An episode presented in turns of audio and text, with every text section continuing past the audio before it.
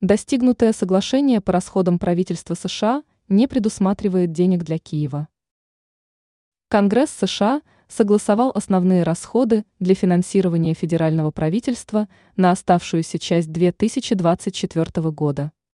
По словам республиканцев, договоренность о сокращении расходов достигнута на миллиарды долларов. По мнению демократов, сделка позволит выделить 772,7 миллиарда долларов для финансирования ключевых внутренних приоритетов, не связанных с обороной, пишет Hill. Эти цифры не касаются запроса Белого дома о дополнительных расходах на помощь Украине и Израилю. Сенаторы от двух партий продолжают дискуссии о достижении соглашения, позволяющего выделить средства на пограничную и иммиграционную политику и помощь Украине. Президент США Джо Байден в своем заявлении высказался об одобрении программы расходов.